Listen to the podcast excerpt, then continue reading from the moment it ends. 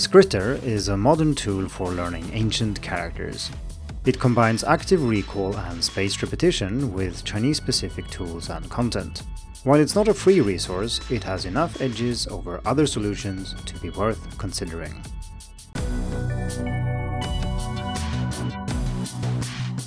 Hello and welcome to the Hacking Chinese podcast. In this week's episode, I'm going to talk about an app I've spent a lot of time with I first started using Skritter in 2012 when I studied a master's degree program in Taiwan, which was exclusively in Chinese, and we had handwritten exams in class that required us to write about things like teaching pedagogy and so on for like three hours. And back then, I really needed to be able to write by hand, and I thought that Skritter would be a good way to do so. I have kept using Skritter since then, maybe not every day, every year, but at least in recent years I've been using it daily for my own learning, I've also spent a lot of time with Skritter in another way. I've been working part time for Skritter since uh, many years, uh, mostly with pedagogical questions and content creation. So bear that in mind when you listen to what I think about the app. Obviously, I'm going to do my best to stay neutral or balanced here. I will focus on some things that I think Skritter does very well. I will also discuss some things that are not done very well and where there is room for improvement. For people who have followed me for some time, you might remember that I posted a review of Skritter more than a year ago on Hacking Chinese, and this then is an updated version of that review, and it's also a podcast version because back then the podcast didn't exist. If you are already familiar with Skritter, I will also talk about what's new since last time, but if you prefer to read this, which is understandable, check out the article on Hacking Chinese linked to in the description of this episode. So before I go into pros and cons with Skritter and so on, I want to just discuss what the general problem is and in what way Skritter offers a solution. The basic challenge that faces all learners of Chinese is that we need to learn maybe three or four thousand characters to become literate in Chinese. Well, you can get around with fewer than that, obviously, and you can also learn more than that and still encounter characters you don't know in normal texts. But roughly, that's what we're aiming for. Now, we could learn characters like native speakers do, but that is not really possible for most of us because it requires us to practice for thousands of hours over many, many years. Considering that most adult learners are not studying full time and they might have a job or a family and other things that take up time, we need to find ways of learning Chinese characters that make sense for us and that can be done in a fairly efficient way, as in learning many characters per time spent.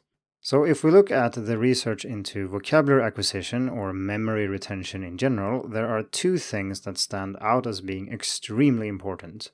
One of them is active recall, and that means simply that rather than just looking at the solution to something, you are actively asked to retrieve something from memory, maybe from a question or a prompt of some kind. So, a simple example would be if you want to remember what the capital of France is uh, you don't just have a sentence that says, the capital of France is called Paris, and then read that over and over again. I know many people do that in school and when they study for exams and so on, but it's actually very bad. Instead, you make a question that says, What is the capital of France? And then you actively have to find that information. And once you have retrieved it, you verify that your answer is right by checking, well, maybe on the back of that piece of paper where it says Paris.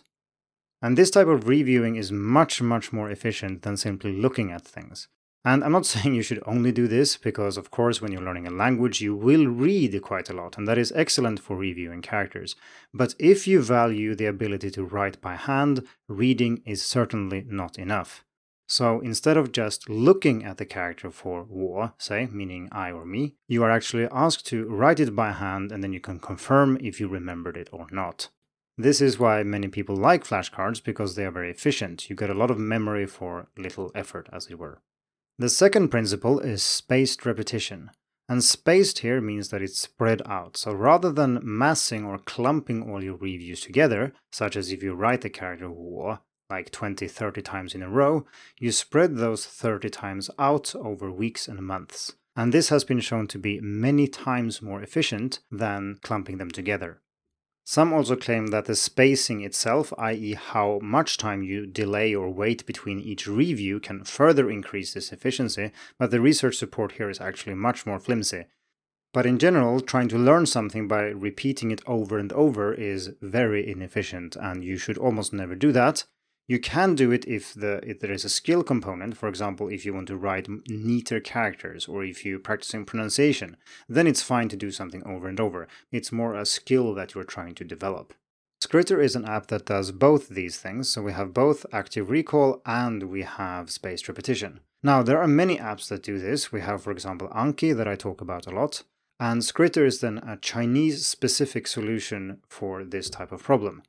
Well, Skritter does Japanese too, but since this is the Hacking Chinese podcast, we're not going to talk about that here. There are, of course, other apps that do this for Chinese, so what is it then that makes Skritter, at least in my opinion, uh, the best one, specifically for characters but also for vocabulary in general? First is the smooth on screen handwriting. So if we're dealing with characters, especially writing by hand, we need to be able to write on screen either with our fingers or a stylus, and Skritter simply does this much better than other apps. Second, Skritter has lots of custom made content, and that would be example sentences, curated definitions, professionally recorded audio, and so on, that most of the free apps don't have. They rely on open source dictionaries or automatically generated sentences and so on, and that is simply never as good as content written specifically for the purpose of the app. Third, Skritter keeps all your studying synchronized across devices, so you can study on iOS, Android, or your computer, and it all works. Personally, when I work with vocabulary, I really want to have access to a computer, but some of the apps that I like otherwise, such as Pleco, don't have a computer version, which is a bit limiting in my opinion. Number 4. Skritter has tons of high quality decks ready to study. And this is a little bit of a double edged sword because, on the one hand, you do want to create your own content, like you want to choose actively which words to learn and which to skip and so on. But on the other hand, if you're studying a textbook, for example, in a course, or if you're, I don't know, interested in a specific topic, it can be very convenient to have those lists already there and ready to study. Fifth, Skritter is more than just a review tool uh, in that it offers uh, video courses and other content. And this is something I want to talk a little bit extra about because I have a special relationship, at least with one of the courses in the app. I spent a lot of my time with Skritter in 2020 developing a character course, which consists of 16 episodes that are 6 minutes long each, and it goes through everything you need to know about Chinese characters. Well, obviously, it cannot teach you everything, but it teaches you 150 common characters and character components, along with how these work, how they are combined into characters, and just in general, how to make sense of Chinese characters.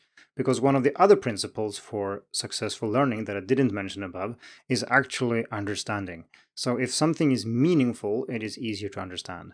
And if you don't know how Chinese characters are formed, it is almost impossible to make Chinese characters meaningful they tend to be just a jumble of strokes or components that are somehow fit together without any logic or reason. The neat thing is that all this is included in the app and you don't have to pay any extra for it or something like that. There are also other courses, and other courses are being developed. And so far, there are a handful of these video courses, and you should definitely check out the character course, especially if you are a beginner. I probably should say a few words about how to get Skritter. There is a seven day free trial, so you can check out all these things before you decide. And if you want to check it out, I would appreciate it if you use the link in the description or on Hacking Chinese, as that also helps supporting me and this podcast. You'll also get 10% off any kind of subscription you might end up purchasing. So let's have a look at Skritter from a few different angles, depending on who you are. So let's say that you are a beginner. Uh, most beginners are a bit confused about how Chinese characters work, and hence the character course I just talked about. But there are also other things that can be confusing, such as stroke order, for example. And this is something that isn't so much of a problem in Skritter because it keeps prompting you for how to write, and if you make a mistake, it will tell you what to do instead. So if you just use the app, you will more or less internalize stroke order automatically without having to think about it. There is also a specific deck with video support which goes through all the stroke order rules if you want to learn them. If you are an intermediate learner, you probably know most of these things, but you've entered this long stretch where you need to just learn more and more characters. You need to build the habits to maintain what you've already learned and so on. And I found during this period when I studied that apps like Skritter can be very, very helpful You just keep doing your reviews. You mix it up, of course, with lots of reading and other types of practice, but reviewing in the app helps you avoid forgetting what you have learned. As an advanced learner, it's worth thinking a little bit about what the end game is here for character learning. Of course, we could keep learning characters all our lives if we really want to or if we're interested, but most of us don't really have that much time to spend on this, and this is why I at least found that a minimum approach that worked for me includes reading, which is very, very important, typing, which is more active but still not really handwriting, Communicative handwriting, which is when you write something with the aim of communicating with someone else, for example, handwriting, well, a letter or a post it note, or you can even write a chat message with handwritten input on your phone or something like that. And the fourth component here is Skritter, because spaced repetition apps like this are really the only way of making sure that you don't forget too much without spending too much time. And finally, if you are a teacher or a content creator, you can also use Skritter to teach your students. You can add your own videos to Skritter, you can add word lists to these, and there's even a classroom function you can use to check how your students are doing. And obviously, if you are a non native teacher like me, you can also use Skritter to make sure that you don't forget how to write characters. But let's switch back to a student focus here. So, as a student, how do you use Skritter? How do you make the most out of it? And this topic is fairly broad, and I could talk about this for weeks. So rather than going through everything here, I suggest that you check out the written article, the written review, where I link to other articles that I've written about this. Here I will just highlight a few things that I find extra important. The first is that you can drill down, you can learn more about the characters, and this is especially useful with the built in Pleco link so for each vocab, you can click a little link which goes to Pleco, which is a dictionary app in case the information provided within Skritter is not enough. For example, I strongly suggest that you check out the Outlier Linguistics Dictionary for Pleco that you can then access from within Skritter, which is very neat when you want to check out, you know, how a character came about, what certain components actually mean and what function they have, and so on. Some of this basic information is available in Skritter, but it's very nice to have this extra depth in other dictionaries you might have available.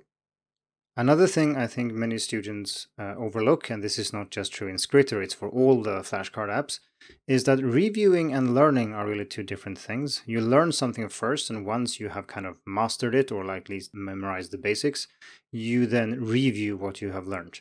Many people just put new words into the queue and they keep reviewing them, as it were, until they know them. You just repeat them over and over and over. And this is a form of rote learning which is not very efficient. I suggest that when you encounter a character you want to learn, or a word, or something else, you actually spend some time with it, you know, look at what it means, where it comes from, maybe the etymology behind it, and so on. And then, once you've learned these things, then you can start reviewing.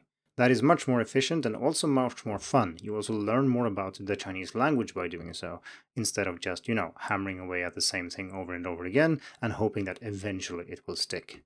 The next tip is for maybe intermediate or advanced learners, and that is to enable raw squigs. So raw squigs is a function in Skritter which doesn't help you by snapping your strokes to the model strokes.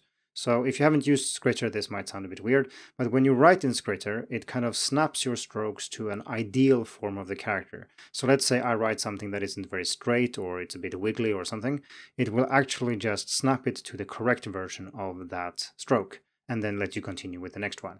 If you're off too much, of course, it will not accept that, but as long as you're reasonably close, it will accept it. This is good for beginners because it reinforces the correct version of the character and you get to see that over and over instead of your own, you know, not very nice handwriting. But for intermediate and advanced students, this can actually be a little bit of a crutch because sometimes Skritter helps you a little bit too much. Maybe you actually intended to write another stroke and Skritter kind of helped you and let you know what you were doing wrong, and then you can kind of guess what character it is, in, whereas in fact without this support you wouldn't be able to. And thus if you have raw squigs it doesn't do this, it just allows you to write on screen, it still checks your strokes, but it doesn't show you that it does that. If you want to get even more minimalistic, you can start the rawest squigs feature, which basically is exactly the same as writing on paper, which is not something you should really do if you're a beginner or maybe even intermediate learner. But this is the only mode that I use these days because I don't want any support. I want to write in whatever way I want, and then I just want to be able to check if what I'm doing is right. My final tip for how to use Skritter here at least is that you should cram when you need to. And I usually talk a lot about spaced repetition, not just here but elsewhere. And spaced repetition is really, really good for long term learning. It's much better than anything else. The problem is that sometimes we are not really learning for the long term. You might have a test next week or maybe tomorrow. And in that case, Sure, if you started doing the spaced repetition two months ago, that would be great, but let's face it, most of us don't do that all the time, and sometimes cramming is actually beneficial. So if you have a very short deadline, don't hesitate to cram, and you can do that in Skritter. You can start a test session where you just select which decks or lists you want to uh, cram, and you just select them and you do your test. It just focuses on those decks and nothing else. So I've mostly been praising Skritter so far, and I will say a few more nice things, but then we're going to talk about things that I don't like as much and where I think there is room for improvement.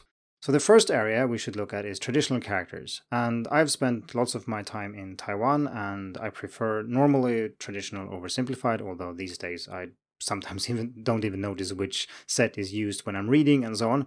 But for most people who study in Taiwan, they really care about traditional characters. You want an app to be able to support them. So the basic things here, Skritter does pretty well. Uh, you can definitely study all the word lists in traditional characters, and the traditional characters are on the whole the correct ones, not just automatically generated, but often manually fixed. And this extends to even small things that are somewhat subtle and that many of you might not even know about, but there are lots of differences in, for example, stroke order. So if we take the heart radical, the one that has two dots with a vertical line between them, uh, that can be written in several different ways. So the standard in mainland China is dot dot vertical. However, I've always been used to writing this the Taiwanese way, which is dot vertical dot. Most apps will only allow one of these, but in Skritter you can actually use either, and there are lots of other shortcuts or things that native speakers do that you can also do in the app that will get accepted as correct. Naturally, it will only teach you one of these, but if you've learned another standard, you don't have to, you know, change the way you write to please the app, as it were, which is very nice. If you're studying in Taiwan, I also suggest you go to study settings and enable the Taiwan font, which is the Taiwanese Ministry of Education font that supports lots of the character variations that are not really an effect of traditional simplified characters, more like different, you know, uh, conventions when it comes to writing certain character parts. Uh, this is a little bit hard to talk about in a podcast, but if you take the character for gu, gu uh, bone, you will see that in traditional characters, it's usually the case that the box is written on the right at the top, whereas in simplified Chinese is usually written on the left. And we also have the difference between the bottom part there, where you have slanting strokes in traditional, where but you have straight ones inside of the, the meat bit at the bottom in simplified. This is not really a matter of simplified and traditional, actually, because if you look at any list of characters that were simplified, Gu is not on that list. And that's because it really is the same character, it's just that different ways of writing it prevail in different standards. And like I said, talking about how characters work in a podcast is not very easy, so if you find this confusing, sorry about that. I suggest that you check out an article I wrote on Hacking Chinese called Chinese Character Variants and Fonts for Language Learners, where I go through this problem, why it is there, and what you can do about it. Anyway, so while it is the case that Skritter does fairly well when it comes to traditional characters, there are some problems if you are studying in Taiwan. For example, pronunciation. If we're looking at words, uh, not single characters, but I'm talking about polysyllabic words here, uh, they only have one reading. So if you take a word like xingqi, which means week, uh, that is the standard pronunciation in uh, mainland China, Xingqi with two first tones. But in Taiwan, the standard pronunciation is Xingqi with a rising tone on the second syllable. But you will constantly hear and see Xingqi, which is not actually what you want to learn. Next, Skritter is rather expensive. It costs 15 bucks a month, even though you can get that down quite a bit, first by subscribing for more than a month, and then also, of course, by using the link in the description to the episode, which gives you another 10% off. But even if you can reduce it to about half that price, Uh, it is still a fair chunk of money for most people, and if in this day and age where people want free stuff, it is rather expensive. Now, I think that there's lots of content worth paying for, of course, but if you don't have the money to spend, then Skritter might still be too expensive for you. Next, I think we can expect better goal setting and progress tracking. This is admittedly something that has improved a lot in the recent year or so, but I still would like to have much more in this area. For example, I would like to be able to know which characters am I struggling with. Uh, for example, maybe I get some characters wrong many times in a row, then I notice. But maybe there are characters that I get wrong often, but not so often that I consciously become aware of them. Skritter could tell me, hey, this character, you keep getting it wrong. Uh, practice it, or go and read about it here, or you know, do something with it so that you don't waste so much time reviewing it over and over. The next area I think could be improved is listening and speaking. Skritter does really well with vocabulary in general and especially the reading and writing part. But currently there is no real good way of using all the excellent audio that is available for, say, listening practice. Uh, you can, of course, listen and you hear the correct audio all the time, and that is very nice. But I would like to have, say, a listening card that only focuses on drilling my ability to connect spoken language with meaning in some way. That would be awesome. And the same goes for speaking. Like, how do I say something in Chinese? And I realized that an app cannot really have all these possible flashcards because you would have like I don't know, 16 cards per word you want to learn or something silly like that. But still, I think that listening and speaking are essential skills, and I think that those should be covered by the flashcards available.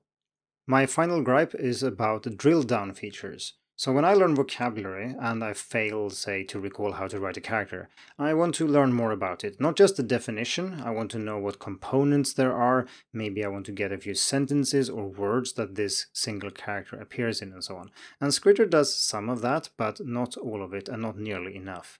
So a simple thing, for example, that I would really like is to be able to see common occurrences of a component. So for example, if I look at a component, I would like to know which characters does this component appear in? Which are the most common ones? If I were to learn a few of them, which should they be? Or if I'm learning a single character for some reason, and I, or rather I've learned it somewhere and then I struggle with it, and I want to reinforce it even more. Maybe I want to add a few words. Which words should I add? Which are the most common words that this character appears in? And yes, we do have example sentences and so on, but I really think that there is much more to do in this area that could help students out even more.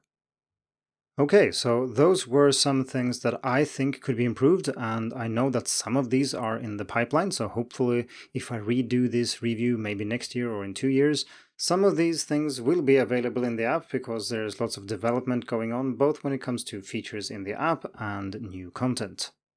It should be quite obvious that I think Skritter is worthwhile, otherwise, I would not have joined the team and I would not use Skritter daily myself.